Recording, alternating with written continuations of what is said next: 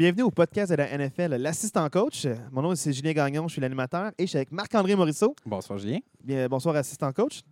Alors euh, hey, aujourd'hui là, je suis vraiment excité, je suis vraiment énervé parce que c'est euh, quelques, on est quelques jours, on est mardi, deux jours avant le premier match d'ouverture de la saison qui s'en vient. Donc euh, comment tu te sens à l'approche de la nouvelle saison? Euh, moi, j'ai vraiment hâte pour vrai. C'est comme un temps le fun de l'année. Puis ça tombe que cette année, je suis en congé parce que j'ai un bébé. Fait que je vais pouvoir checker les matchs en masse. Ça va être super le fun. Fait que, mais non, c'est le bon temps de l'année, je trouve. Là. Tu dis On que arrive- un bébé, c'est qu'en fait là pour mettre les gens en contexte, on commence le podcast et tu es en portage avec ta Béatrice Exactement. Sur moi. de trois semaines, c'est ça? Exactement. Fait que si vous entendez des petits bruits de bébé, c'est qu'elle carrément plus proche du micro que C'est moi. ça, c'est pas ton, ton estomac qui digère. Exactement. Voilà. Parfait, ça. super. Voilà. Donc, ça va mettre un peu de vie dans, euh, dans des transitions. Exactement. Hey, euh, si tu me permets, je ne sais pas si tu savais quelque chose, euh, je pense que je t'en ai pas parlé, mais je voudrais commencer par des petits remerciements pour, pour commencer ça. Il n'est jamais trop tôt pour remercier. Allez, vas-y. Parfait. Donc, je voudrais remercier tout d'abord notre ami Olivier Péloquin, qui est très bon graphiste, mais que visiblement, il connaît fuck all au sport parce qu'il a fallu lui épeler NFL. Parce que quand on lui a dit de mettre podcast NFL, il n'a pas été capable de mettre les lettres dans le bon ordre. Donc, euh, vous remarquerez qu'on a un nouveau logo avec les lettres dans le bon ordre à partir de Je maintenant. t'arrête maintenant parce qu'il nous a quand même envoyé les fichiers et ça nous a pris trois jours remarquer l'erreur. oui, c'est Donc, j'aimerais quand même pas que mieux. tu nous remercies Oui, d'avoir mal lu. Voilà, Je pense qu'on était trop énervés, trop emballés. Donc, on absolument. ne l'a pas manqué. Euh, je veux aussi remercier tous les gens qui nous ont fait des commentaires parce que, en tout cas, je ne sais pas de ton côté, mais moi, il y a quand même plusieurs personnes qui m'en ont parlé puis qui nous ont donné du feedback. Puis, euh, ben, par rapport à l'épisode d'aujourd'hui, vous pourrez le faire aussi, que ce soit via notre page Facebook euh, ou sur YouTube en commentaire ou sur notre courriel l'assistant coach podcast gmail.com. Mais je veux particulièrement remercier Danny Lebreu. Danny qui m'a dit qu'il ne suivait Sweet Fuck All pas la NFL, mais qu'à cause de notre podcast cette année, il voulait se mettre à suivre la NFL. Et il m'a dit qu'il allait se choisir une équipe favorite. Et j'aimerais que tu essaies de deviner l'équipe favorite qu'il va suivre cette année. Euh, je vais vraiment y aller à brûle pour point. Oui. J'ai pas réfléchi à ça. Tu m'as pas amené l'idée avant. tout. Et je pense, connaissant Danny, personnalité flamboyante qui possédait une Mustang, je pense qu'il va prendre pour les 49ers San Francisco. Il va prendre pour les Jaguars de Jacksonville.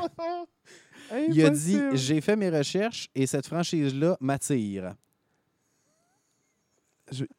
à noter le moment de silence, on va en reparler. Je vais dénigrer aucune franchise, mais avec l'année qu'ils ont vécue l'année dernière, je me demande vraiment les articles qu'il a lus dataient de combien de temps?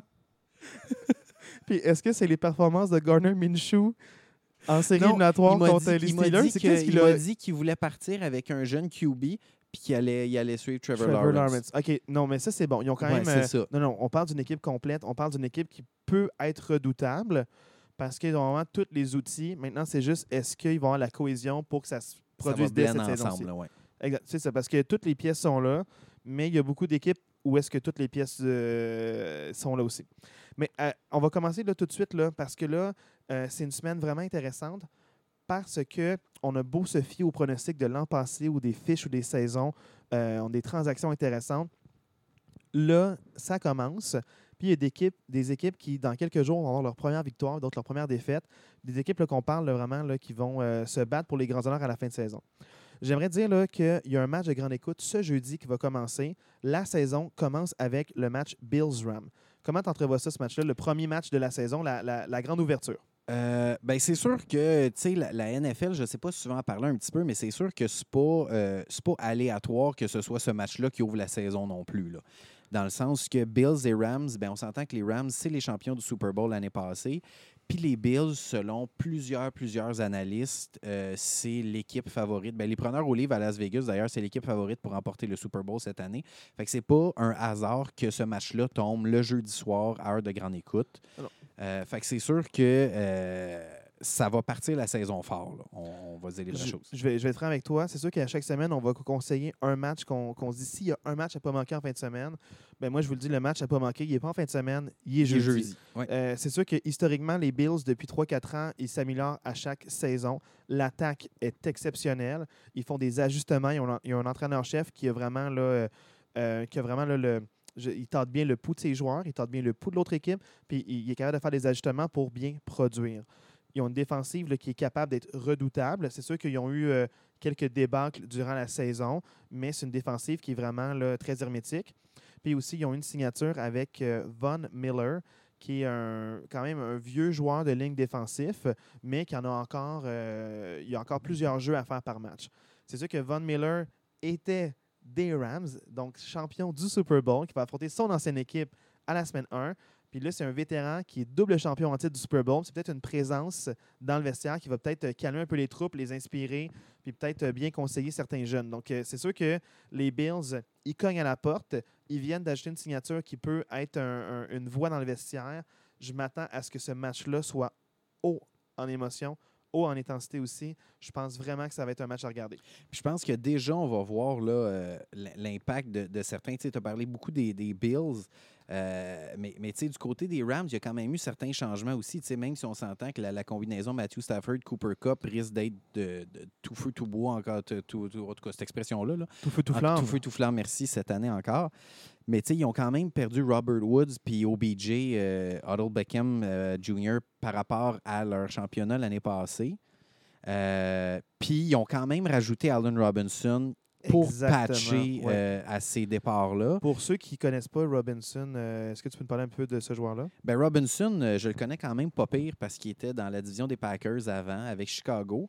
Euh, ça a toujours, ben, depuis plusieurs années, ça a été un- le, le go-to guy à Chicago. Avant ça, il était avec Jacksonville. Honnêtement, c'est un gars qui a, qui a énormément de talent, mais que ça- les deux franchises pour lesquelles il a joué, c'est des franchises qui s'en allaient pas du tout dans la bonne direction. Il n'était pas dans des bonnes positions.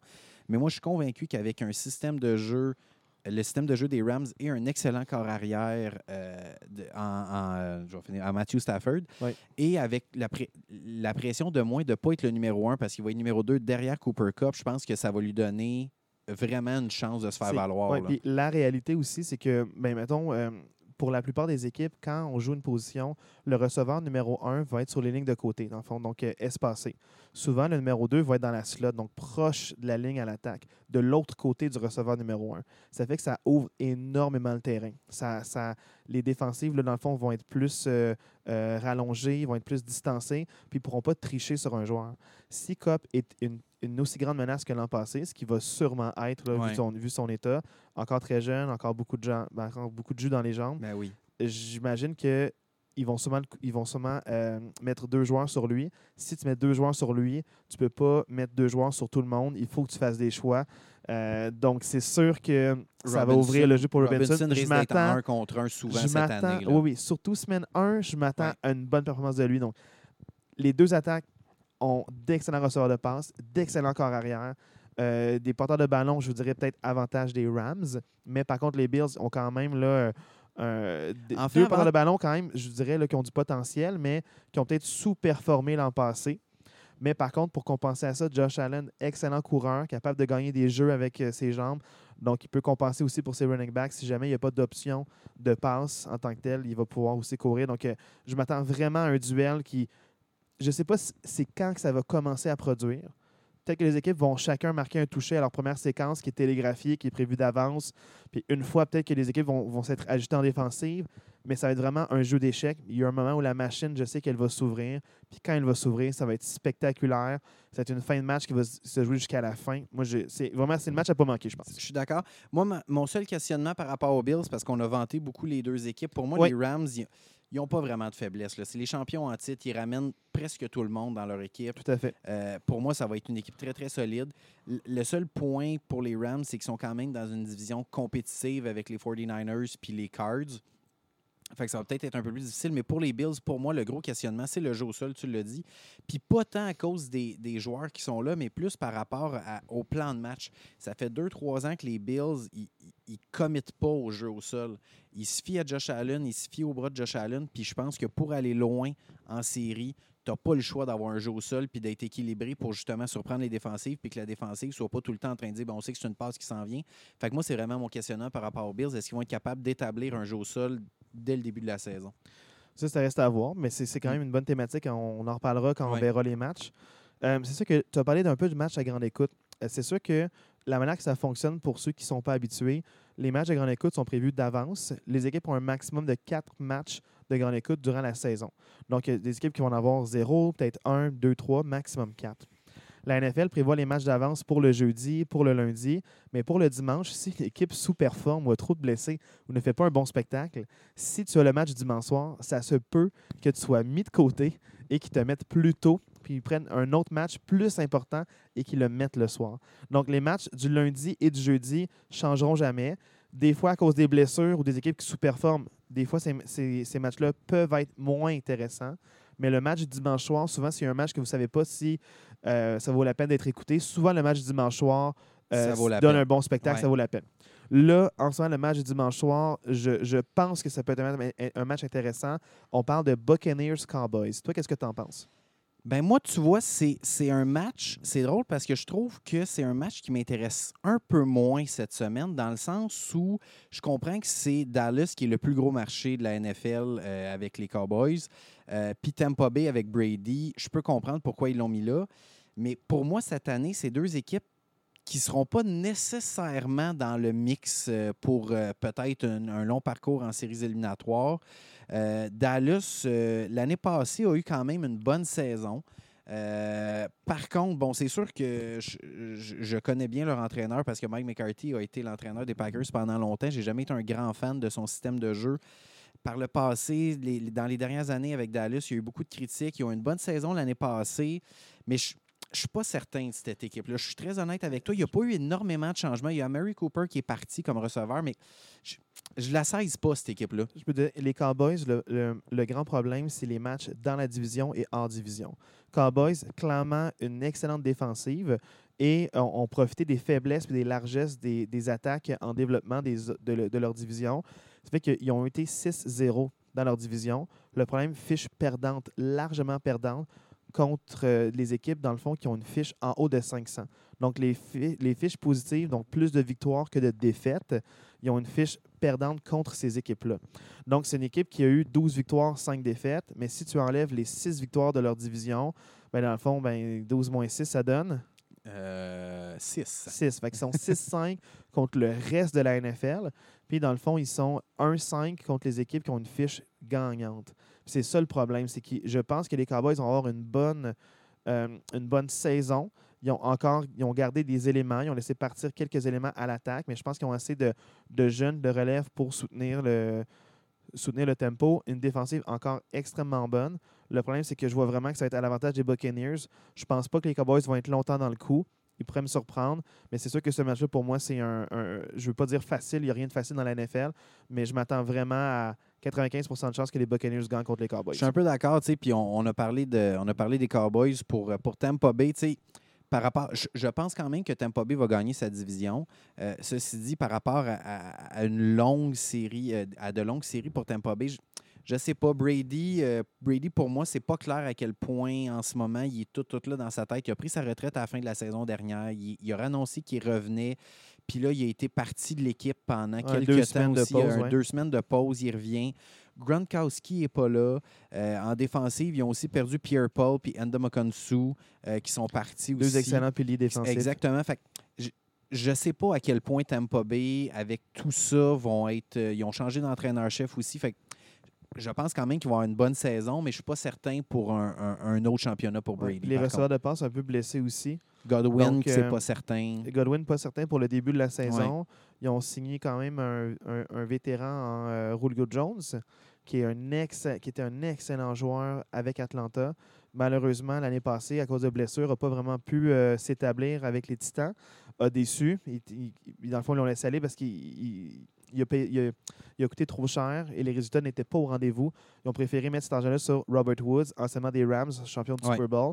Donc, ça, ça remplace un peu le, le- le- le départ pour les Titans de, de ce joueur-là, entre autres. Il y a un autre départ aussi, on en parlera peut-être plus tard, mais euh, si on revient au match des grandes écoutes, là, c'est que le lundi soir, on parle d'un match revanche. Euh, quand je veux dire match revanche, ça a l'air un peu Ouais. niaiseux, euh, dit de même, mais c'est les Broncos contre les Seahawks. Et euh, fait majeur, fait intéressant, les Seahawks, année très décevante l'an passé, en dessous des attentes. Et euh, le- leur corps arrière, Russell Wilson, a demandé à être échangé. Il y avait une liste d'équipes dans laquelle il acceptait d'être échangé. Donc, c'est quand même un joueur qui voulait partir, mais pas pour n'importe où. Euh, il est quand même un, vétéran, il a un certain âge, donc il ne veut pas nécessairement perdre son temps dans une reconstruction. Même s'il y a des bons éléments à, à Seattle, le jeu au sol, les running backs sont bons, trop blessés. La ligne en attaque complètement euh, désemparée. ça, ça se passe pas bien. Donc, c'est le corps arrière, je pense, c'est- le plus saqué, celui qui a reçu le plus de sacs dans les trois ou quatre dernières années. Donc, ça se passe pas bien pour sa santé. Donc, c'est sûr que lui, il voulait se- s'en aller. Et la NFL euh, a dit ben, tu peux partir, pas de problème. Et là, il s'est allé aux Broncos de Denver. Et le match numéro 1, Russell Wilson va affronter son ancienne équipe, les Seahawks. Somme toute, on dirait que c'est intéressant à cause de la narrative, mais en termes de spectacle, à quoi est-ce qu'on peut s'attendre? Euh, comme je te parlais l'année passée, je ne sais pas si tu te souviens, mais pour moi, l'année passée, les Broncos, c'était une des meilleures équipes all-around, que ce soit défensivement, ligne offensive, le jeu au sol, mais tout ce qui leur manquait à cette équipe-là, je trouvais c'était vraiment qu'il leur manquait un bon corps arrière. Et puis là, avec, euh, avec l'ajout de Russell Wilson, qui est un des bons corps arrière de cette ligue-là, ben, je pense qu'automatiquement, ils viennent de se donner une chance de, de- se rendre loin là, quand même. Exact, parce que dans le fond, les Broncos, euh, je m'attends à vraiment là, euh, un match haut en, haut en couleur. Une défensive qui est capable de faire des revirements, une attaque qui est capable de marquer, de faire des jeux explosifs. Russell Wilson, c'est un spécialiste pour la bombe, où est-ce que la balle arrive tellement droite à cause qu'il il la lance très haut et très loin. Euh, il y a juste le receveur qui peut faire un jeu là-dessus. Donc souvent, c'est des passes qui sont euh, très loin et rarement interceptées. Donc euh, quand on pense... quand on pense à un carrière qui est capable d'attaquer les zones profondes sans trop de, marge d'erreur ou sans trop de risque de faire un revirement ou de lancer dans, les mains du défenseur, on pense à Russell Wilson. Donc, moi, c'est sûr que j'ai hâte de voir ce match-là. C'est sûr qu'un match de lundi soir, il n'y a pas d'autre offre. Donc, moi, je vais l'écouter, mais je m'attends vraiment à, à un match qui n'est pas serré. Si c'est un match serré, pour moi, je serais stressé pour les Broncos, peut-être. Ben, eff- effectivement, parce que pour moi, les Seahawks sont clairement en, mode reconstruction. Fait oui, c'est lundi soir, il n'y a pas d'autres matchs, mais je t'avoue que moi, c'est pas nécessairement un match qui, retient mon attention parce que je t'avoue que je m'attends que, ce match-là, oui, il va avoir une petite saveur émotive de revanche par rapport à Wilson, mais je pense pas que ce soit vraiment un match très, très serré. Ça. là. Puis, euh, tu sais, on parle de revanche. Là. Ça, ça reste que peut-être que même que les Seahawks vont le célébrer pour dire merci pour ce que tu as fait pour nous. Tu sais, il s'est même Ouais. rendu sur à deux Super Bowls, gagne un là-bas. Donc, c'est sûr que pour moi, les Seahawks vont être reconnaissants. Ils ne voient pas comme l'ennemi qui a voulu partir. Peut-être que les vrais partisans, ils comprennent un peu sa décision de partir. Déçus, mais comprennent. Ah, Je te parle de cette division-là. Il y a un match qu'il faut absolument parler. C'est un match, dans le fond, là, qui va être à 4h25. On parle de Raiders-Chargers. De Ce match-là, Je te coupe de cette division-là euh, dans la division des Broncos. La division des Broncos, oui, ça, tu fais oui. bien de. C'est qu'on parlait de- que les Broncos étaient dans une division très forte. Cette division-là, il y a dans le fond un match de division dès la semaine 1. On parle des Raiders contre les Chargers. Les deux équipes ont fait des ajouts en défense et en attaque vraiment exceptionnels. On parle des Raiders qui ont, sont allés signer un Davante Adams, donc un joueur explosif. Vraiment, là, on parle d'un. D'un- En fait, euh, on parle quasiment d'une superstar rendu là. Ben, c'est un des, tu sais, avec peut-être Cooper Cup. euh, Justin, Jefferson, Jamar Chase. On parle d'un. Exactement. euh, J'aime pas ça faire des. Debo Samuel avec les C'est- 49ers, mais c'est dans des cette trempe-là. Des Ouais, receveurs d'impact. On, parle de- on peut même parler de Tyreek Hill. Donc, on parle d'un- clair numéro un qui peut être à toutes les sauces et vraiment le faire beaucoup de, de verges après l'attraper. Donc, c'est sûr que Davante Adams, excellent. Les Chargers, pas beaucoup de, de failles. Le problème, c'est la défensive qui n'était pas capable d'arrêter euh, de troisième ou même de quatrième essai. Ils vont souvent en quatrième essai. Euh, souvent, ça leur porte euh, bonheur, mais le problème, c'est vraiment la défensive. Ils sont allés signer JC Jackson, qui est un DB excellent, donc un joueur défensif, le plus euh, la tertiaire qu'on appelle Ouais. pour les longues passes. Sont- ils ont aussi ramené Khalil un Mack. ancien des Raiders, Khalil Mack. Ouais. Les Raiders échangés aux Bears pour une reconstruction. Les Raiders sont allés chercher plusieurs choix au repêchage, donc ils ont bien remplacé ça. Et là, tout d'un coup, ça va être un match. Euh, vraiment, les deux équipes, bonne défensive, bonne attaque, des bonnes unités spéciales. Je m'attends vraiment à un match exceptionnel. Ben, en fait, ça, c'est- ça va être la division euh, de ça va être la division de la ligue là, cette année. Là. Ces Ouais. quatre équipes-là, euh, les Raiders, les Chargers, on peut en parler des Broncos, puis on rajoute les, les Chiefs. Mais ça va, être, ça va être une division, ça va être incroyable, les Ouais. matchs dans cette division-là. À chaque fois que vous voyez des matchs inter, intra-division de cette division-là, manquez pas ce match-là à chaque semaine. là. Personne ne sait à quoi s'attendre. Exactement. C'est ça l'affaire qui est fou, c'est qu'il n'y a personne qui sait l'ordre établi a été rompu. Absolument. Là, on parle plus de. C'est sûr que dans cette division-là, on, euh, c'est complété par les Chiefs de Kansas City. Et les Chiefs, c'est sûr qu'ils se sont rendus à quatre euh, finales d'association de suite. Donc, dans la, dans la AFC. Quatre fois, ils se, sont, ils se sont rendus là. Deux fois, ils ont gagné dans les quatre dernières années. Ils ont gagné un Super Bowl. Ils ont perdu un Super Bowl. Donc, c'est sûr que les Chiefs, là, on, on pense à eux comme une équipe dominante. Mais là, dans la division, toutes les équipes se sont dotées là, de, de defensive end, donc dans le fond, un joueur défensif qui est vraiment là, au bout à droite, qui est capable d'aller faire des sacs du corps, d'aller enlever des secondes précieuses aux lectures du corps arrière pour faire des passes.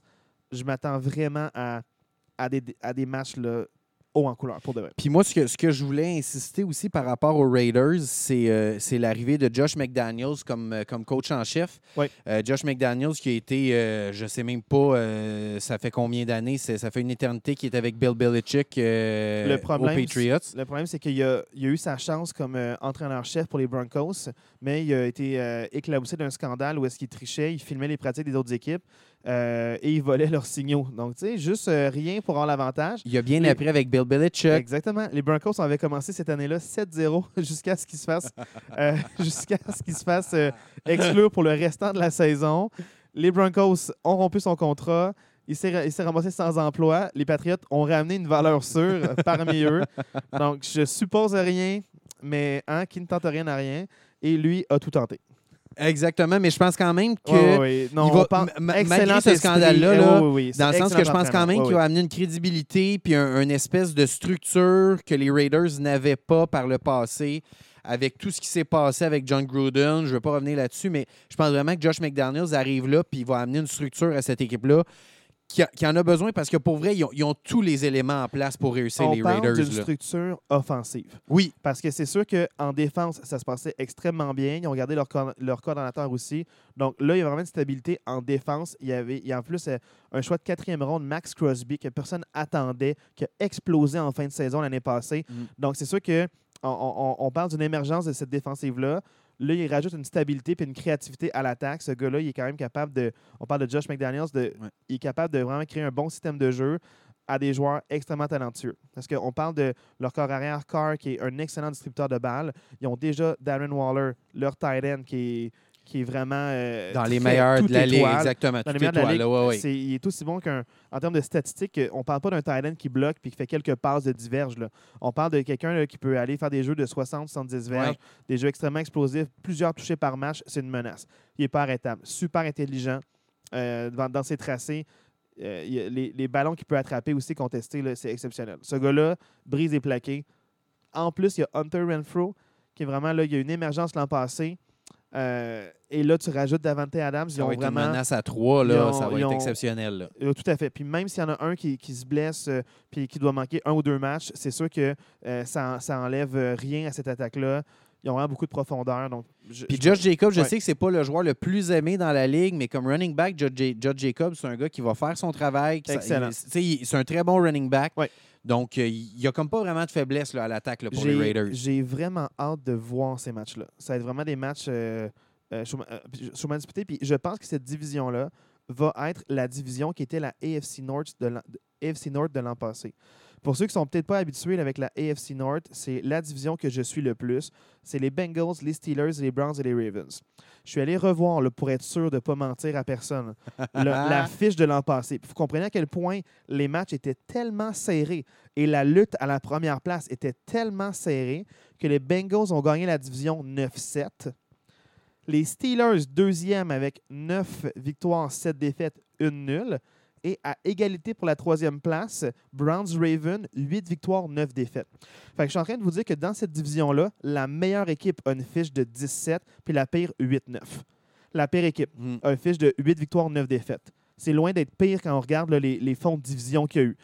Fait que moi, c'est sûr que cette division-là était tellement intense que je m'attends à voir dans la division maintenant euh, des Broncos, des, euh, en fait des Chiefs, des, euh, des, des Raiders et des Chargers. Je m'attends à voir cette compétitivité-là. Puis je pense que c'est eux qui vont avoir peut-être la, la différence la moins élevée entre la première et la dernière place. Exact. La seule chose qui est plate là-dedans, c'est que ça va, ça va se manger euh, eux-mêmes dans la division parce que pour vrai, tu- on regarde côté alignement, ces quatre, ces quatre équipes-là pourraient très bien aller chercher 12, 13, 14 victoires, mais à cause des matchs intra-division, probablement que ça va ressembler exactement comme tu dis. que pour vrai, probablement Non. dans ces quatre équipes-là, il y a, il y a- peut-être juste une équipe qui va aller chercher 10 victoires ou peut-être 11 parce qu'ils vont, Ouais. ils vont, ils vont se manger eux-mêmes pendant la saison. Ça va être vraiment là, euh, à, à voir jusqu'à la fin. Je pense que ça, ça va se jouer au dernier match de la saison, peut-être même, euh, qui fait une place. Puis je ne serais pas surpris que euh, trois équipes de cette division-là aillent en série. Je serais pas surpris qu'il y, de- y ait deux équipes là, qui, fond, qui prennent les, les- les- des spots de wild card. Surtout que depuis l'an passé, maintenant, c'est sept équipes et non six qui font les séries par division, euh, par association, excusez-moi. Donc, je m'attends vraiment à un match vraiment chaudement disputé. Puis, tu sais, ju- juste mention, parce qu'on n'en a pas parlé, je ne veux pas m'éterniser trop sur ce match-là non plus, mais juste mentionner euh, Justin Herbert, le corps arrière des Chargers. On n'a pas mentionné son nom, mais ça reste que ce gars-là, c'est. C'est un des top euh, corps arrière dans cette ligue-là. Extrêmement Euh, talentueux. c'est un jeune corps arrière. euh, je- vraiment, c'est lui, lui le pivot de cette équipe-là. Puis il ne faut pas, faut pas passer à côté. Là. Carrément. Là, dans le fond, tu m'amènes à, à- quelque chose aussi. Là. Euh, On parle de, de, pivot, on parle un peu là, de d'équipes intéressantes à regarder là, depuis tantôt. Là, puis ça a l'air épais ce que je veux dire. Mais durant la pré-saison, mon petit plaisir coupable depuis quelques années, c'est écouter la série télé Hard Knocks. Est-ce que tu es un habitué? Est-ce que tu l'as écouté? toi? Aucunement. Aucunement? Zéro. OK, parce que là, Zéro. j'ai envie que tu aies écouté les épisodes de cette euh, saison-ci. C'est sur deux zones. Tu peux les, les écouter. Là. Il y a quatre épisodes. C'est environ là, 40 minutes, 50 minutes maximum par épisode. Mais ça vaut la peine. En gros, Hard Knock, c'est pas compliqué. Ils vont se prendre une équipe différente à chaque saison. Soit une équipe qui est, euh, qui est en mouvement, qui, change un peu. Donc, euh, soit des, euh, des transactions majeures ou peut-être un choix au repêchage élevé, juste une transition. Donc, c'est vraiment, peut-être des fois, c'est des équipes qui performaient bien, ou des fois qui ne performaient pas bien, mais il y a, comme un renouveau, puis ils ont de quoi à dire. Et tu les suis pendant le training camp. Donc, tu les suis de quand ils sont euh, les 100 joueurs au début, les premières coupures, tu vois les speeches, tu vois comment le head coach parle à ses joueurs, euh, tu vois un peu les, les, les, drills en pratique qu'ils vont faire, comment ils parlent euh, aux, autres équipes, tu vois un peu les, même une pratique avec une autre équipe, ils font des retours sur, les matchs, tu vois un peu là, ce qui se dit sur les lignes de côté. Un, un accès privilégié, un accès VIP à ces équipes-là. Et j'adore ça. J'ai écouté ça aussi l'an passé avec les Cowboys. euh, les Browns parce que l'année avant. passée, c'était les Cowboys. L'an passé, les Cowboys. Avant, il y a eu les Raiders. Il y a eu les Browns aussi. Donc, il y, a- il y en a eu là, du stock et il y a des bijoux qui sortent de là. Euh, il, y a, il y a même là aussi là, un, un joueur que tu connais bien, un ancien running back des Packers qui est maintenant rendu avec les Lions. Je te dis rien, ça serait quel, quel nom? Jamal Williams. Jamal Williams. Il a fait un speech euh, épisode Donc, 1. ce qu'on comprend, c'est que cette année, c'est sur les Lions. C'est sur les Lions Parfait. de Détroit. Donc, c'est pour ça, là, toute cette prémisse-là, je me perds, je vous perds. J'ouvre une parenthèse que je ferme jamais. Mais les Lions de Détroit, je pense que c'est euh, ça va être mon plaisir coupable cette saison-ci. Je suis pas fan de Détroit, je suis pas fan des Lions. euh, mais je les ai découverts avec, le avec euh, Hard Knocks et leur training camp. J'ai- On dirait j'ai envie qu'ils performent. J'ai envie qu'ils performent bien, sauf contre les Steelers s'ils rencontrent. Mais non, cette année, non, cette année, Non, je joue c'est l'an pas, passé, ouais, c'est l'an passé, ça, mais- ouais. Les Lions, je, trouve ça extrêmement intéressant parce qu'il y a eu l'échange où est-ce que Matthew Stafford et Jared Goff ont été échangés. Jared Goff se ramasse avec les Lions de Détroit. Matthew Stafford se ramasse avec les Rams. Les Rams ont fait beaucoup d'autres acquisitions. C'est pas comme si c'était juste un switch et gagnent le Super Bowl. Ils ont signé OBJ. Ils ont signé aussi Von Miller. Ils, ils ont fait des acquisitions. Ils ont fait des transactions. Donc, on, parle vraiment d'une équipe qui n'était pas juste à un quart arrière de gagner. Jared Goff les a quand même amenés au Super Bowl qui ont perdu. Par contre, ceci étant dit, Jared Goff, tu vois la transition, tu vois l'adaptation. Tu vois Jamal Williams qui, avec les Packers, avec beaucoup de, fiches gagnantes. Il n'y a pas beaucoup de fiches perdantes dans les dernières années. Là. Et là, euh, je s'en va à- à- avec Détroit, s'en va avec les Lions. Et je vois cette espèce de changement de culture qu'ils veulent amener, une culture de gagnant. Beaucoup de jeunes recrues, ils ont eu beaucoup de choix au repêchage. On parle de euh, Amand Saint Brown. Euh, Amon Ross, Saint, Amon Ross, Saint Brown. euh, euh, un, un jeune. un- un TJ Hawkinson, le, le tight end aussi. drafté deuxième overall. Pour de vrai, cette équipe-là, je pense vraiment je ne sais pas s'ils vont faire les séries éliminatoires. Mais DeAndre je- Swift Je aussi pense comme running back. Swift comme running back, ils ont vraiment beaucoup de potentiel. Ils se sont trouvés durant la saison. Ils ont gagné trois de leurs cinq derniers matchs l'année passée. Tu vois qu'ils veulent gagner. Ils prennent ça à cœur. Ils se battent avec une hargne. Puis je ne sais pas ce que ça va donner, mais j'ai envie qu'il y ait une fiche gagnante cette année. J'ai envie pour Fiche, eux. fiche gagnante, très sincèrement, je leur souhaite. C'est sûr qu'ils sont dans la division des Packers, fait que je les aime pas trop. Mais pour vrai, dans cette division-là, ils battront pas les Packers. Mais pour vrai, moi, je serais pas étonné qu'ils surprennent puis qu'ils passent devant les Vikings. Moi, je serais pas nécessairement étonné qu'ils finissent deuxième dans cette division-là, Ouais, les, les Lions. Outre ça, même s'ils perdent, ou même s'ils font 1-1 contre les Vikings, même s'ils font 1-1 contre les Packers ou 0-2 contre les Packers, ça reste qu'il y a quand même beaucoup de matchs dans la NFC. Et c'est sûr que la NFC, il y a moins d'équipes qu'on peut dire boostées ou loadées. Toutes les meilleurs corps arrière en ce moment, là, sont dans, sont dans sont- la division. très euh, grande majorité sont dans la AFC. Ouais. Donc, ils ont peut-être un chemin ouvert. Ils n'ont pas des matchs faciles, il n'y a rien de facile. Ça reste toutes les équipes, c'est des professionnels qui veulent gagner leur vie, ils veulent se battre pour leur poste. Même une équipe avec une fiche perdante, même si ça ne change rien pour l'équipe, ça ne change pas rien pour les joueurs, ils vont se démener, ils vont se battre. Donc, j'ai vraiment envie de voir les Lions voir la saison.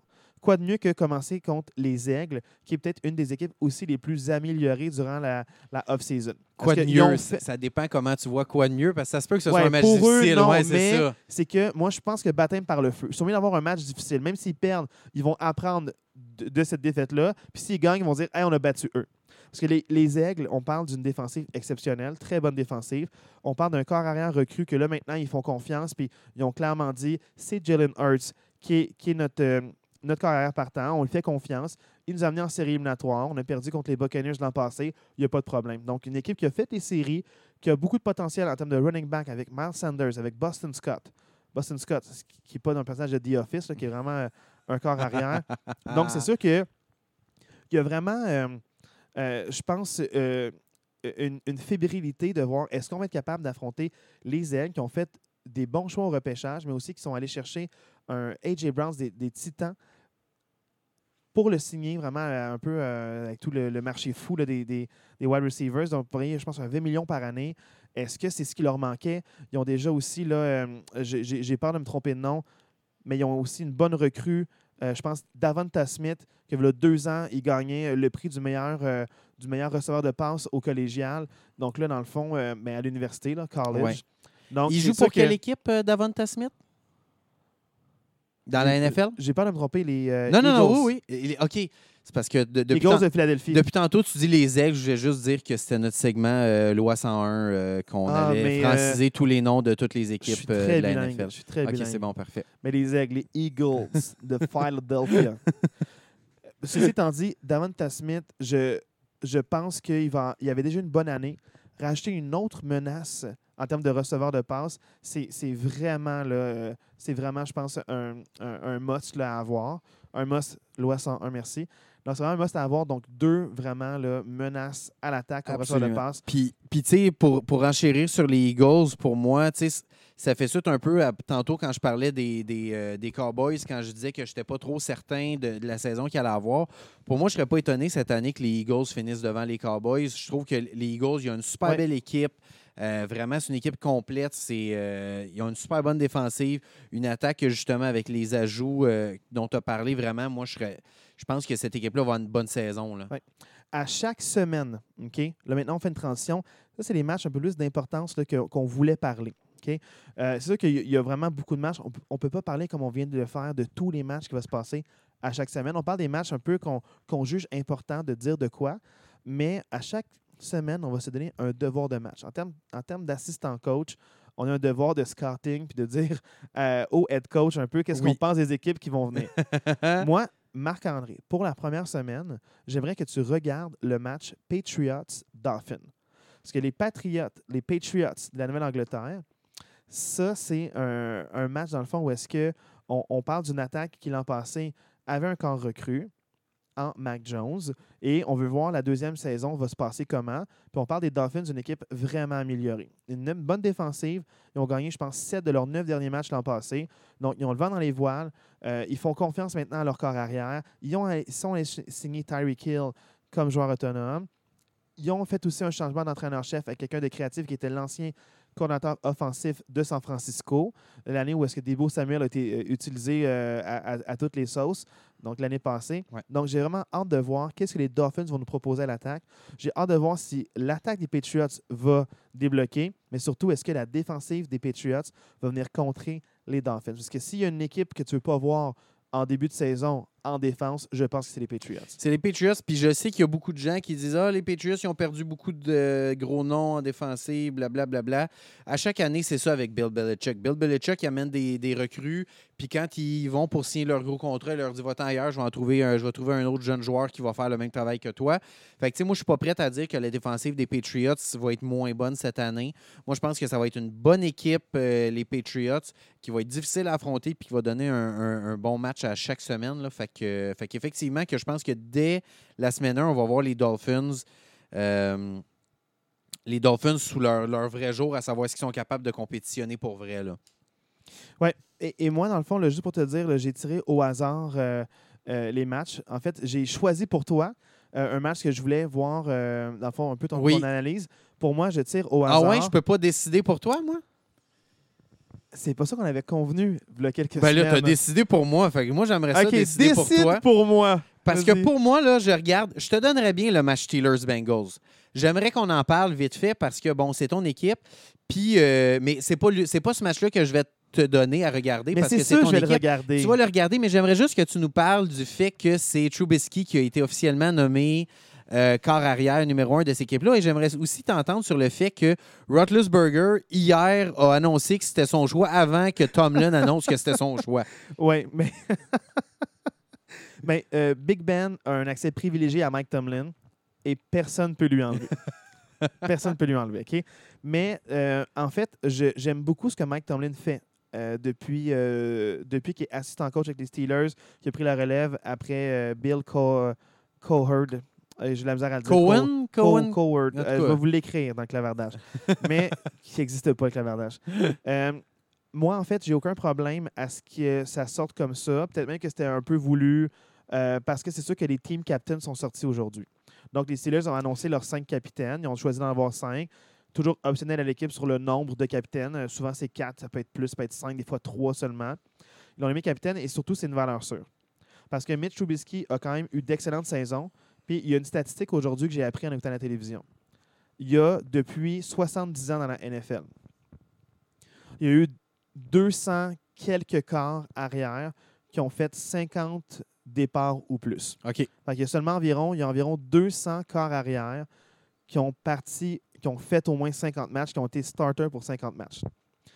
Parmi ces 200 joueurs-là, il y en a un seul que dans ces 50 matchs-là, il a lancé aucun pick six, pick six, qui est une passe à une défensive et que la défensive le ramène dans sa zone de Une but passe interceptée, dans le une fond. passe là. Ouais, c'est ça. interceptée et ramenée dans la zone de but. Il y a seulement un seul corps arrière parmi ces 200 joueurs-là dans les 70 dernières années et devine c'est qui? Ben, j'imagine que tu m'amènes sur Trubisky. Mitch Trubisky. On parle d'un- d'un corps arrière qui ne va pas faire la grosse erreur coûteuse. Avec une défensive très bonne sur les revirements. Puis s'ils gagnent la guerre des revirements, ils vont sûrement gagner le match. Fait que, ramène-moi un corps d'expérience qui en a vu d'autres, qui a vécu des hauts à sa première saison. On parle de 13-3, fait les séries éliminatoires, mais se rend pas euh, tant loin non plus en série.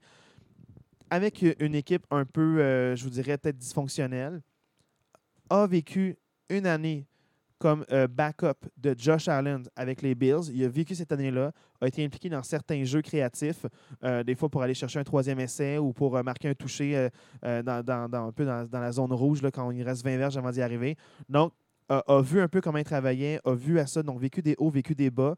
Et je pense que c'est une stabilité. On veut lui, on veut pas Mason Rudolph. Mason Rudolph, c'est un bon backup, il va faire la job, mais sans plus. Il n'y aura pas le wow, il va prendre des bonnes décisions, ça peut être un bon gérant de match. On a vu ce que ça a fait quand, quand Big Ben s'est blessé il y a deux ans. On ne veut pas ça nécessairement. On- en tant que fan des Steelers, là, j'ai, j'ai failli faire une crise cardiaque à chaque match. J'avais peur de, de- de juste de l'erreur. Euh, il jouait des fois au-dessus de ses moyens. Je veux pas ça. Ils viennent de drafter Pickett, qui, est, euh, qui, ont, qui ont vu. C'est quand même un, un corps arrière qui vient de drafter qui est vieux.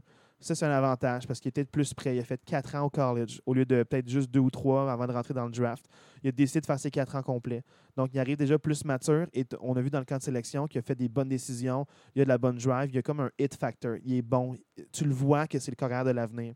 Par contre, si tu, tu commences à le faire jouer dès le début et qu'il y, a de l'insuccès, ça peut jouer dans son, dans son moral, ça peut jouer dans l'instabilité, ça peut euh, jouer dans le moral des troupes aussi pour dire Hey, peut-être qu'il va nous faire une erreur. Donc, c'est le choix logique. Il va apprendre derrière Trubisky. Puis il y a beaucoup de grands corps arrière dans l'histoire qui ont, qui, ont, qui ont benché peut-être pendant une saison, pendant deux saisons. Mhm. On l'a vu ça avec Mahomes, où est-ce que pendant sa première saison recrue, il a benché, il a joué genre le dernier match de la saison. Wow! Le dernier match de la saison avec, euh, avec l'équipe B pratiquement des Chiefs qui était sûr de faire les séries. Puis euh, la saison d'après, on s'est rendu, on s'est rendu compte que ben, on va faire sortir Mahomes, il fait 50 passes de, de, de toucher. Ben Roethlisberger, c'est la même affaire. Il était derrière, il était backup. Tom Brady était backup, il était derrière un autre joueur. Justin Herbert était derrière euh, un autre joueur qui s'est blessé. Puis quand il a pris Euh, en, la relève, En fait, il s'est pas blessé, l'autre joueur. Il s'est fait blesser par le thérapeute de l'équipe. Ouais, qui a percé un Qui a poumon. percé un a poumon. percé un poumon. Euh, Bref. Pauvre Donc, gars. pauvre gars. Pauvre pauvre gars. malchanceux. Tout ça pour dire que ça s'est vu beaucoup dans l'histoire. Les mauvaises équipes qui n'ont pas le choix de faire, euh, de faire commencer leur corps arrière dès le début, très tôt. Les Steelers, ils ont le choix. Pendant deux ans, ils ont Trubisky, ils l'ont signé. Fait, que, au moins pour deux ans, tu peux gagner l'expérience avec, ton, corps recru. Trubisky, c'est un peu la route de rédemption, c'est sa deuxième chance. Parce que moi, je pense qu'il était assez bon pour être starter pour une autre équipe. Pendant deux ans, ou un an, peut-être si ça se passe bien pour la transition, il pourra montrer de quoi il est capable, puis pourra re-signer ailleurs sans problème. Donc, je ne sais pas l'avenir nous réserve quoi, mais je sais que pour les Steelers, Pickett, je, suis plus en confiance qu'ils. C'est un corps arrière qui a été le premier sélectionné en termes de corps arrière. Il, est 20e overall. Il est tombé à cause de ses mains trop petites. Les gens ne faisaient pas confiance. Puis tout le monde avait signé ou fait une transaction pour un corps arrière. Donc tout le monde était déjà placé. Personne n'avait vraiment besoin d'un corps arrière. Donc les Steelers ont pris le premier accessible. Ils ont pris quelqu'un qui connaissait l'histoire. En plus, c'est un gars qui a, été à Pitt University pendant quatre ans. Donc ils l'ont vu évoluer, jouer dans le même stade, qui s'appelle Acrisure maintenant. Donc c'est sûr que moi, la manière que je vois ça, c'est c'est la bonne décision, c'est la décision saine. Peut-être que si Trubisky se blesse, il va rentrer, puis il va finir la saison, puis il va rester là à tout jamais, comme beaucoup de corps arrière ont fait dans, dans l'histoire. Moi, je suis en train de dire que je, je suis vraiment en confiance avec ce qu'ils font. Ils ne veulent pas le brûler. Tu n'as aucun intérêt à le faire jouer semaine 1. Euh, même Aaron Rodgers, combien d'années il était derrière Brett Favre? 4 ou 5 ans qu'il a été derrière ans, Brett Favre. Ouais, c'est ça. Là, tu te dis, ah, s'il avait joué plus tôt, mais on ne sait pas. S'il avait joué plus tôt, peut-être Il qu'il y a- aurait fait des erreurs, peut-être qu'il n'aurait pas été le joueur qu'il est. Il a appris derrière un grand des grands. Puis surtout, c'est que quand tu sais que tu es bon, puis tu joues derrière un bon, ça peut, ça peut te donner encore plus de motivation pour dire, je suis meilleur que lui. Puis quand tu te dis, je suis meilleur que lui, puis tu parles d'un futur Hall of Famer, puis tu parles d'un- gars qui a des statistiques derrière lui pour prouver ce qu'il vaut, ça veut dire que tu vas être bon quand tu vas prendre la relève Mhm. mais ils ont quand même attendu quatre ans avant de prendre la relève. Fait que c'est sûr que moi, je vois ça, puis je suis quand même en confiance avec ce que les Steelers vont faire. Super. Vraiment en confiance. Ben, je, je- je suis content que tu en aies parlé parce que pour moi, Steelers-Bengals, en fin de semaine, si vous avez du temps, ça reste quand même un match à regarder. Je pense que Ouais. ça peut être intéressant pour voir les Bengals qui sont rendus au Super Bowl l'année passée, de voir tout ça, comment ça va se placer. Fait que oui, euh, je ne veux pas en parler plus longtemps, mais je pense que ça peut être un match intéressant à regarder. Moi, où je m'en vais euh, Ah, pour tu toi. Me donnes quel match? Ah, tu seras pas content du match que je vais te donner. Mais le but, justement, des matchs euh, à regarder, c'est justement pas de toujours juste regarder les grosses équipes de qui jouent le en prime Ouais, time. ouais, ouais, ouais. Le but, c'est de parler d'un peu tout le monde. Et moi, je pense que le match que je vais te donner, c'est un match qui peut être assez serré. Ça risque d'être des équipes qui finissent dans le bas fond, mais ça va être le match Jacksonville-Washington. Que je pense que ça peut être un très, très bon duel Ah, je vais me venger. entre deux équipes qui se cherchent, deux équipes qui s'en vont nulle part dans les dernières années. Mais de voir, hey, une de ces deux équipes-là va avoir une victoire après la semaine 1. J'aimerais ça que tu nous en parles. Avec grand plaisir. Puis Marc-André, Oui, je vais me venger. tu te vengeras. Je t'ai donné un match intéressant. Moi, j'aimerais ça que tu me parles de Carson Wentz pour essayer de me faire croire que Carson Wentz, c'est vraiment un, un corps arrière numéro un. Wentz, Trevor Lawrence. Oui. Trevor Lawrence. Oui. Là, Je sais plus parler en anglais. Anglais-français, on C'est pour change. ça que tu appelles les aigles, Mais les aigles, les Trevor, jaguars. Trevor Lawrence avec une année 2, avec un bon, avec un bon entraîneur-chef, Doug Peterson, anciennement des, euh, Des- des, des. Eagles, des Eagles de la Philadelphie. De la Philadelphie. en plus, puis je dis de la Philadelphie, là, comme le fromage. Bon, donc c'est sûr que je comprends, pour ça, ça peut être intéressant, mais on parle quand même de deux équipes qui étaient quand même plus en bas de classement je m'attends à beaucoup de trois essais et euh, la défensive embarque sur le terrain. là. Donc, j'ai- j'ai- j'aimerais ça voir un match créatif en attaque, beaucoup de jeux ou fuck. Je sais pas qu'est-ce que je veux voir, mais je veux pas m'endormir. S'il vous plaît, Aidez-le quelqu'un. aidez-moi. Aidez-moi. Fait Je vais m'en rappeler. Je vais m'en rappeler, Marc-André. fait que c'est ça. Non, mais pour vrai, quand on parle qu'on veut parler de toutes les équipes, ça veut aussi dire ça, dans le sens qu'il ne faut pas juste parler des, des grosses équipes puis des gros, euh, des gros, Ouais. des grosses têtes d'affiche. Je pense que ça, c'est des matchs aussi que ça va être intéressant de pouvoir vous parler de, Mais de, de, Ah, c- de ouais. ces équipes-là. Pour terminer, là, aujourd'hui, c'est sûr que il y a quand même beaucoup de matchs qui peuvent être intéressants. A un match qu'on ne vous a pas euh, hypé là, aujourd'hui, mais qui s'est passé de quoi d'intéressant, on va vous en parler au retour la semaine prochaine. On vous parle un peu là, des, des faits saillants de la semaine, la semaine d'avant et on vous parle aussi un peu là, des, des matchs à prioriser. Donc, si vous voulez voir un match, quel match euh, on va vous conseiller, ben, c'est la semaine prochaine qu'on fait ça. Donc, on vous conseille des matchs, on fait un retour sur les matchs qui ont eu lieu la semaine d'avant. Donc, le podcast, c'est sûr qu'on va l'appeler semaine 1. Donc, on hype la semaine 1, mais semaine 2, on fait un retour sur la semaine 1. On hype, Hype la, semaine 2. Voilà, yes, sir. Donc, euh, dernière chose avant le Marc, j'aimerais te lancer sur un sujet. T'en parles autant que tu veux ou tu veux pas. On parlait dans le fond de Aaron Rodgers qui était 4 ans. OK? Puis dans- la semaine dernière, tu as dit que euh, dans ta tête, c'était the greatest of all time. Je- je Ça suis- m'a un peu choqué. Moi, moi, je pense que mes paroles, c'est le meilleur de tous les temps. Je pense que c'est les paroles que j'ai dites la semaine passée. Je pense On que pourra oui. valider euh, sur le podcast que vous pouvez écouter, qui s'appelle Pilote. Mais Ouais. d'après moi, j'ai dit ça. Mais ma question là, que j'aimerais vraiment qu'on. Oui. Euh, moi, en fait, je vais être franc avec vous. J'ai déjà dit, c'est pas un podcast de hot take, c'est pas un podcast de débat. On va pas débattre, Marc-André et moi. Mais plutôt cette semaine, je vais demander euh, sur quoi tu te bases pour affirmer ça? Parce qu'il y a tellement de paramètres pour affirmer quelque chose comme ça que j'ai demandé juste, j'aimerais ça qu'on en parle parce que là, on vous parle un peu de paramètres, de, on vous conseille des matchs, sur quoi est-ce qu'on se base, sur quoi est-ce qu'on se base pas? Euh, juste un peu pour voir un peu notre réflexion. Marc, sur quoi tu te bases pour dire qu'un corps arrière est meilleur qu'un autre, puis que tu peux affirmer que celui-là, non seulement il est meilleur qu'un autre, mais en plus, ce serait le meilleur de tous les temps. Comment est-ce que, sur quoi tu te bases, mettons? Bon, c'est sûr que, comme prémisse, je vais quand même rappeler aux gens que euh, je suis un fan incontesté des Packers. Donc, c'est sûr que j'ai quand même un biais envers Aaron Rodgers. On va dire les vraies choses. Ceci étant dit, euh, je pense qu'il faut quand même faire attention euh, par rapport à ça parce que c'est difficile de qualifier des, euh, des joueurs encore actifs et des joueurs que leur carrière est finie. Parce que des joueurs encore actifs, soit ils vont faire deux saisons de trop, puis finalement, ça va, ça va un peu euh, faire pouette-pouette à leur fin de carrière, puis ça va un peu diminuer ce qu'ils ont fait. Comme il y a d'autres joueurs qui vont continuer encore super longtemps, jusqu'à 40, 42, 44 ans, puis qui vont continuer à avoir des grosses statistiques, puis que ça va au contraire augmenter la carrière qu'ils ont fait. Fait que c'est sûr que de parler des joueurs encore actifs, ça reste touché, puis ça reste, il faut faire attention avec ça. Mais pour moi, je pense que pourquoi tantôt j'ai insisté sur le fait que c'est le meilleur corps arrière et c'est pas the greatest of all time, the GOAT. Parce que pour moi, je pense que greatest of all time, on n'a pas le choix de donner ça à Tom Brady, même s'il est encore actif avec tous les titres du Super Bowl qu'il a, les sept Super Bowls qu'il y a. On va dire les vraies choses. Là. Tom Brady a sept Super Bowls et il n'y a aucune franchise dans toute la NFL qui a sept Super Bowls.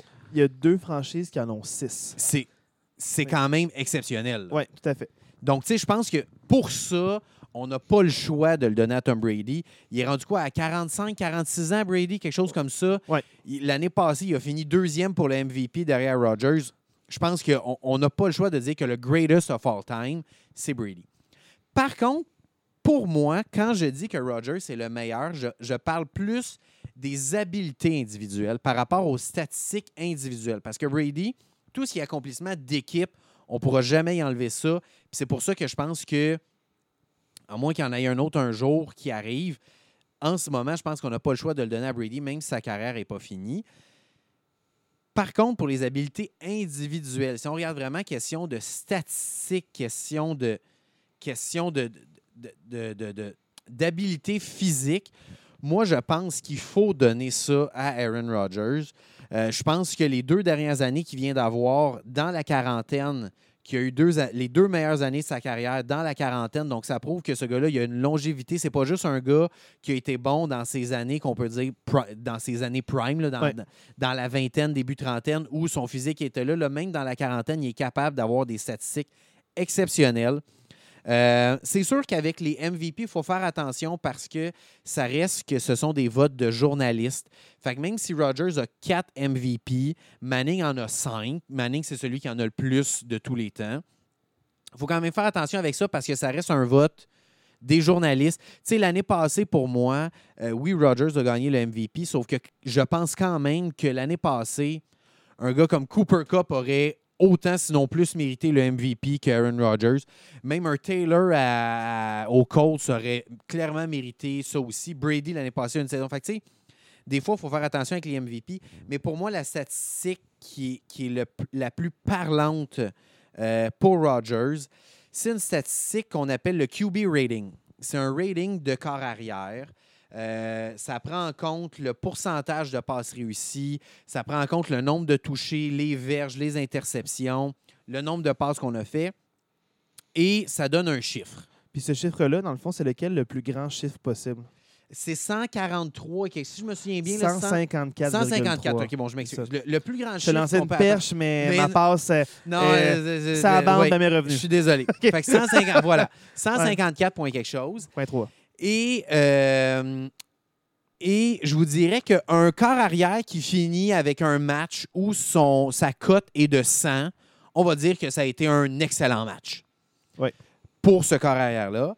Et Rodgers a, parmi tous les corps arrière qui ont joué dans l'histoire de la NFL, c'est euh, Rodgers qui a le- la meilleure cote de tous les temps avec une cote de 105,3.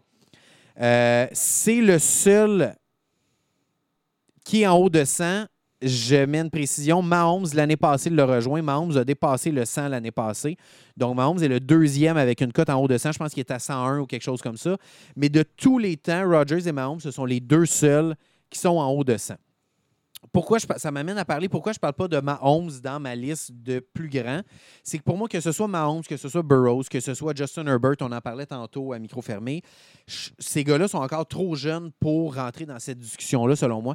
Peut-être que dans 10, 15, 20 ans, on parlera de Ils ces ont, ils gars-là. ont déjà des accomplissements individuels impressionnants pour des recrues. Quand on les compare contre des corps arrière du même âge, c'est fou ce qu'ils ont fait déjà depuis le début de leur carrière. Mais le problème, c'est que là, on parle de quelqu'un qui est plus, entre guillemets, en fin de carrière versus quelqu'un qui euh, c'est un vétéran. Mahomes, je pense que, de peur de me tromper, c'est il commence sa septième saison. Il en a quand même vécu six avant, une, euh, comme backup, cinq comme starter, là, il vit sa, sa septième. Donc, euh, c'est sûr que c'est. On a quand même beaucoup d'années de référence, mais on n'a pas encore euh, le portrait global, comme tu le dis. Exactement. Donc, c'est pour ça que je ne rentrerai pas ces joueurs-là dans la discussion. Puis, par, curiosité, je suis allé faire un petit peu. euh, je suis allé faire un petit peu de comparaison. Rogers, si je disais 105,3 son, ratio de, de, de, de corps arrière. Mais ce qu'il faut aussi dire, c'est que Rogers a, euh, dans sa carrière, 423 passes de toucher puis 89 interceptions. On ne retiendra pas tous ces chiffres-là. Moi, je pense que ce qui est important de se souvenir, c'est que Rogers, il a presque 5 passes de toucher par interception Il protège le ballon. il protège énormément le ballon. Fait que je pense que ça, pour moi, ça reste aussi un, un- un incontournable de statistique de quand tu as cinq passes de toucher par interception, clairement, tu as des habiletés individuelles qui sont, qui sont vraiment exceptionnelles. Euh, juste pour un, un peu de poids sur, euh, mettons à quel point il protège le ballon, parce que j'ai j'ai voulu revoir la statistique exacte. Euh, le record pour le plus grand nombre de passes tentées sans être interceptées, c'est Aaron Rodgers qui l'a avec 402. Donc, il, il a tenté durant la séquence là, qui a commencé là, du euh, 30 septembre au 16 décembre 2018, il a tenté 402 passes sans être intercepté. Est-ce que tu sais qui l'a intercepté? Non. Moi non plus. Donc, tu sais, pour moi, ces deux statistiques-là, c'est vraiment les statistiques qui, qui, qui- qui tentent pour moi de, de dire, ben c'est c'est lui qui, qui a le, le plus d'habileté individuelle. Si je compare à Brady, qui pour moi est the greatest of all time, Brady a 600 touchés pour 195 interceptions. Donc, grosso modo, ça fait à peu près trois touchés par interception.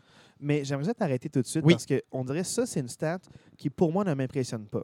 Parce qu'une interception peut vouloir dire deux choses.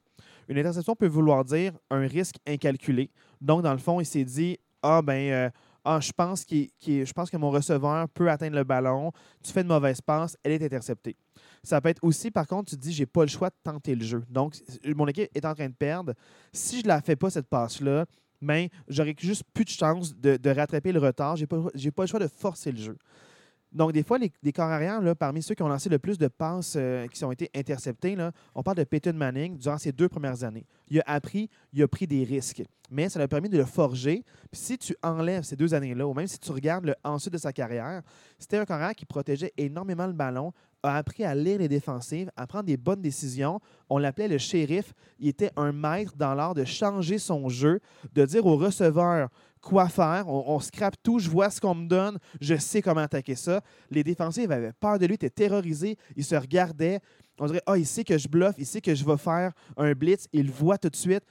Les défensives n'avaient pas de solution pour camoufler leur intention. Fait tu regardes un joueur comme lui, extrêmement intelligent, avec un bras canon, ou si on parle de deux Super Bowls, on parle de cinq MVP.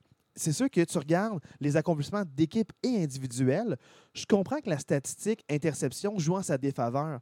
Mais quand tu regardes tout le reste, le nombre de passes de toucher en une saison, le nombre de verges en une saison qui a encore le record. Donc, c'est sûr que tu regardes tous les records qu'il a eu, la longévité de sa carrière, comment il était capable de revenir d'une blessure au cou aussi dans une autre équipe, puis de gagner un Super Bowl, d'avoir deux années incroyables avec les Broncos, alors qu'au début, il était avec les Colts. C'est sûr que tu regardes un, un- un joueur comme ça, puis pour moi, c'est difficile de se dire sur quelle statistique j'appuie le fait que je préfère lui à l'autre. J'aime pas ça. Fait que, tu sais, je comprends que interception, passe, ça a l'avantage de Rodgers. Mais là, tu mets de l'avant sur cette stat-là, alors qu'on pourrait, pour un autre corps arrière, mettre de l'avant sur une autre, une autre statistique. Ça me mène à une question. Dans ta tête à toi, mettons, pas dans la mienne, Oui, je t'écoute. mais qui challenge Aaron Rodgers ou Tom Brady? Parce que là, tu parles de ces deux-là. Dans Ouais. ta tête, c'est ton parti pris, ton coup de cœur, la personne que tu as vu grandir, que tu as vu évoluer, versus la personne qui a sept Super Bowls, qui est, qui est une statistique incroyable, plus toutes les autres statistiques de joueur de la semaine, joueur, joueur du mois, First Team All-Pro, euh, MVP. Puis MVP, encore là, il aurait peut-être mieux en avoir même plus parce que c'est un vote populaire par des journalistes. Donc, Puis on qui- s'entend qui- que Brady n'est pas le joueur le plus aimé dans la ligue non parce plus. que, là, C'est ça. euh, Il jouait pour les Patriotes, Ouais. euh, Il y a très eu plusieurs silencieux, scandales. plusieurs euh, scandales. Donc, c'est pas le joueur le plus apprécié. Donc, peut-être que les journalistes se vengeaient un Mhm. peu ou je sais pas exactement. Ça, ça reste que c'est du, c'est du politique. Fait que des prix individuels votés par les pairs ou votés par des journalistes, des fois, je, je suis un peu réticent. Mais dans ta tête, là, si on oublie tout ça, là, je- j'ai peut-être nommé quelques noms ou pas, mais je veux savoir, à part pour toi, Aaron Rodgers et Tom Brady, qui s'approche de cette conversation-là dans ta tête? Pour moi, là, c'est sûr qu'on s'entend. Là, on est dans la trentaine. On n'a pas vu les, les joueurs qui ont joué dans les années 50, dans les années 60. C'est tout ce qu'on même, peut se même années 80. Même années 80, 90. 90 non plus. Ouais. Fait que, tu sais, même des gars comme Dan Marino, qui sont pas si vieux que ça, est-ce qu'ils rentrent dans cette conversation-là? J- C'est difficile pour moi de dire parce T'as-tu vu que... Troy Aikman, Terry Bradshaw? Terry Bradshaw, moins, parce que c'est plus vieux, mais Troy Aikman, un peu plus. Pour moi, vraiment, les, les, les quatre qui ressortent du lot, pour moi, bon, Rogers et Brady sont là. Pour moi, les deux autres, c'est Manning et Drew Brees. Pour moi, c'est vraiment les quatre qui ressortent du lot parce que je pense que si on compare l'époque actuelle, le football actuel par rapport au football qui se jouait dans les années 50, 60, 70, je pense que par le passé, c'était un sport qui dépendait beaucoup, beaucoup de l'équipe au complet. Dans le sens que ça te prenait une bonne défensive, ça prenait un bon running back, ça te prenait un bon QB. Aujourd'hui, tu peux avoir tout, mais si tu n'as pas un bon QB, tu ne gagneras rien. Moi, je trouve que comparé à par le passé, le, le jeu a énormément changé. Fait que je pense que de comparer des corps arrière, comme par exemple Johnny Unitas, qui a joué dans les années 50, qui a gagné, euh, qui a gagné un Super Bowl dans les années 50, qui a gagné trois fois le MVP dans les années 50, c'est difficile de comparer parce que c'était pas du tout, du tout, du tout le même style de jeu. Mais dans le fond, euh, si on regarde un peu des joueurs qui ont marqué leur époque, c'est sûr qu'on peut, penser à certains joueurs qui, en ce moment, sont en train de marquer leur époque. On, pense à Lamar Jackson, un, un talent exceptionnel. Parce que non seulement il est capable de lancer la balle profondément, il a un bon bras, mais il a la- toujours la menace de la course. où est-ce qu'il peut garder le ballon pour dire Ah non, j'ai une meilleure, j'ai une meilleure option de course que de passe ou même que mon porteur de ballon. Et il y a- c'est- je pense que c'est le seul corps arrière euh, qui a eu, euh, dans le fond, un, un MVP de manière unanime. Donc, c'est sûr que tous les gens ont voté leur premier vote pour lui. On parle de. Il y a, y a eu, je pense, premier corps arrière à avoir 4000 verges par la passe puis 1000 verges par la course en une saison. Personne n'a ça. C'est exceptionnel. La- dans le fond, la c'est ça saison que un talent oui. spectaculaire. Ben, c'est sûr que moi, j'ai hâte de voir sur la longévité. Puis à la fin, dans 15 ans, est-ce qu'il va encore jouer? Euh, combien de temps il va jouer? Il est encore tellement jeune. Joey Burrow a été drafté l'an passé, puis il est plus vieux que Lamar Jackson. Il est rentré tellement jeune dans la ligne, tellement il était talentueux, que j'ai vraiment hâte de voir un talent comme ça. Où est-ce que dans 15 ans, cette conversation-là, si on reparle, comment est-ce que tu vas pouvoir comparer Mahomes, Justin Herbert, Lamar Jackson, Joey Burrow? On parle de talent actuel, jeune, que déjà depuis les 4-5 dernières années marque la ligue actuellement. Exact. Puis, tu sais, tu as, utilisé un mot que tu as peut-être euh, des, des longévité, tu as eu de la misère à dire. Mais J'ai très bien articulé. la longévité, oh mon Dieu. pour moi, pas la, là. La- je- la longévité d'une carrière, j'étais rendu en pour moi, c'est vraiment super important pour rentrer dans cette discussion-là. Puis c'est pour ça que pour moi, quand je parle de Rogers, de Brady, de Manning puis de Breeze, c'est des gars qui ont, qui ont, qui ont été excellents pendant longtemps. Tu on, parlait, vas-y donc. Euh, mettons un, joueur comme Philip Rivers, où est-ce qu'il a été excellent pendant longtemps, mais il n'a pas euh, eu l'équipe ou peut-être là, euh, vraiment, là, je ne sais pas qu'est-ce qui manquait exactement dans, ces équipes qu'il a vécues, mais n'a jamais eu un Super Bowl. Mais il y a quand même des statistiques individuelles exceptionnelles en termes de nombre de passes de toucher, de, de, de verges, en termes de, aussi là, de, de Pro Bowl et ainsi de suite. Donc, ça a été un corps arrière marquant. Et, euh, mais il n'y a pas d'accomplissement ou de trophée, il n'y a pas de MVP, il n'y a pas de Super Bowl. Comment est-ce qu'on parle d'une carrière aussi longue que la sienne, qui a été capable de jouer pendant aussi longtemps, avoir des d'aussi bonnes statistiques, mais on ne parle pas de lui comme étant euh, un, de ces talents-là, alors qu'il a quand même marqué sa génération, veut, pas aussi. Il a clairement marqué sa génération. Mais d'un autre côté, je pense que, tu sais, on, on parle de. de, de, de- je parle des quatre depuis tantôt. Je pense que ça prend quand même certains accomplissements majeurs pour que, que tu viennes. Tu sais, pour moi, quelqu'un qui n'a pas de Super Bowl, quelqu'un qui n'a pas d'MVP, c'est difficile de le rentrer dans cette conversation-là. Quelqu'un à 40 ra- en 44 ans qui vient de faire sa 22e saison, puis a encore 5000 verges par la passe. C'est exceptionnel. Moi, c'est. C'est sais, puis Ouais. je, je- je vais prendre la balle au bon. Tu sais, Tom Brady, il est rendu à 300 matchs comme corps arrière. 300 matchs. On parle de 16 matchs par saison. 16 matchs par saison, là, ça en fait. Là. Je reviens en arrière. Je parle, par exemple, de Joe Montana, qui a, à son époque, été le meilleur ou parmi les meilleurs de son époque. Ben, Joe Montana, il a joué 192 matchs en carrière. Ben, 300 puis 192, là, faites le calcul, c'est 108 matchs de différence. 108 matchs de différence à 15-16 matchs par année, ben, c'est 8 ans de plus. Fait que ça veut dire que Brady a été dominant 8 ans de plus que Joe Montana. Fait que c'est pour ça que des gars comme Montana, comme Johnny Unitas, qui a joué 200 matchs, j'ai de la difficulté à les rentrer là-dedans parce que, oui, ils ont été bons, mais quand tu compares à des gars qui ont joué 300 matchs, Breeze en a joué 287, c'est 7, 8, 9 saisons de plus que tu es dominant. Tu n'as pas le choix de mettre ces gars-là devant Joe Montana ou des gars comme ça. Je comprends ton, ton, ton opinion parce que moi, en fait, c'est ça. Comme je te dis, j'aime pas ça classer le monde parce que, en tant que fan, j'aime ça profiter de ce qu'on m'offre. Puis j'aime ça vivre l'époque. Puis moi, ce que j'aime pouvoir dire, c'est Ah, je l'ai connu, je l'ai vu jouer, je l'ai vécu.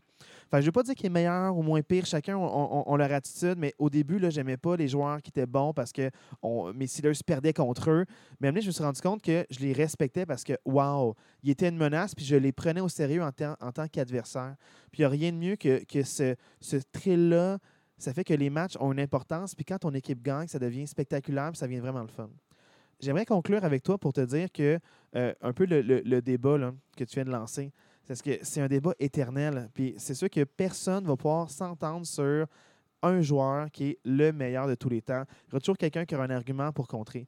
Un peu, là, tu disais euh, 200 matchs versus 300 matchs. Mm. Ben, c'est un peu le même débat qui- que les gens vivent au basketball avec LeBron James puis avec Michael Jordan. Michael Jordan a vécu un 13 ans de wow. En fait, plus un 10 ans de wow puis un 3 ans les dernières années où est-ce que euh, ses genoux ont lâché. Mais peu importe. Là. Tu vois, il y plusieurs années, un wow, un splash était le premier aussi effervescent. LeBron James, qui a des meilleures statistiques sur 19 saisons et non, et non 13. 19 saisons exceptionnelles. Mais les gens, parce que Michael, Michael Jordan, c'était le premier, puis le premier splash de wow, il y aura toujours cette espèce de, comme c'était le premier, il est là. Un peu comme Tiger Woods. Je vois pas, même si Phil Mickelson a peut-être plus d'accomplissements dans les dix dernières années, pour moi, le golf, c'est Tiger Woods. Le, le, le skateboard, c'est Tony C'est Hawk. Tony Hawk, que c'est sûr que chaque sport, tu as des athlètes transcendants qui vont être connus même pour les gens qui ne regardent pas ce sport-là. Tu as des noms que les gens connaissent, savent c'est qui, et même peuvent reconnaître, puis ils n'ont même pas écouté un seul match de cet athlète-là. C'est ça un peu, ces, ces athlètes-là qui transcendent. Puis je pense que Tom Brady transcende Transcende son sport. son ouais. sport. puis C'est peut-être pour ça qu'on va peut-être pouvoir dire que c'est le meilleur. Puis en ce moment, ceux qui transcendent leur sport, ceux qui sont le plus vus, on parle de Patrick Mahomes en ce moment. Qui est peut-être un peu là, le. tu sais, euh, les gens appellent le baby goat, là, parce qu'ils ont eu un Super Bowl un contre l'autre. Je trouve ça très drôle, mais c'est pas un bébé. là. C'est pas un bébé. Ah non, comme ça. je disais, Ouais. s'il continue comme ça, on pourra le rentrer dans la conversation. Mais comme tu disais, il y en a sa septième saison. Pour moi, c'est pas assez cette saison pour Ouais. dire qu'on rentre dans la conversation. J'ai pas envie de le classer, mais j'ai envie d'apprécier, Chaque de saison Ah, qui lui reste. plaît, chaque saison qui lui reste. Puis euh, c'est un peu ça un peu qu'on va vouloir faire euh, cette, cette année avec le podcast. C'est vraiment célébrer les joueurs qui performent bien. Puis on ne veut pas dénigrer les joueurs qui ne performent pas bien ou qui font des erreurs. Le but, c'est de se concentrer sur le positif, puis ce qui nous fait euh, vibrer, puis les matchs excitants. Fait merci beaucoup pour ce premier épisode-là de, de, de Hype semaine 1. Yes. Fait que merci, euh, merci dans le fond. Euh, c'est sûr que là, c'était, le premier vrai podcast. La semaine passée, c'était plus le pilote. Fait que, fait que ça va. Le, le format d'aujourd'hui, ça va ressembler beaucoup- plus à ça, le, le vrai format du podcast à chaque semaine. À part la petite discussion sur Rogers à la fin qu'on voulait On adresser. là, en mais fait, c'est ça. Là, on va parler aussi des récapitulatifs des, des semaines prochaines et on va parler euh, des matchs à venir aussi. Donc, euh, Marc-André, n'oublie pas ton devoir de match, du match que tu as regardé. Je n'oublie pas le mien. oublie pas Jaguars, euh, Commanders de Washington. J'oublierai jamais. C'est un match marquant, transcendant. Tu pourras pas croire que tu auras manqué ça. Hey, on- je te dis merci beaucoup. Yes. Puis juste dire, euh, si vous avez des commentaires, euh, peu importe, euh, des équipes que vous voulez qu'on parle un peu plus, n'hésitez pas.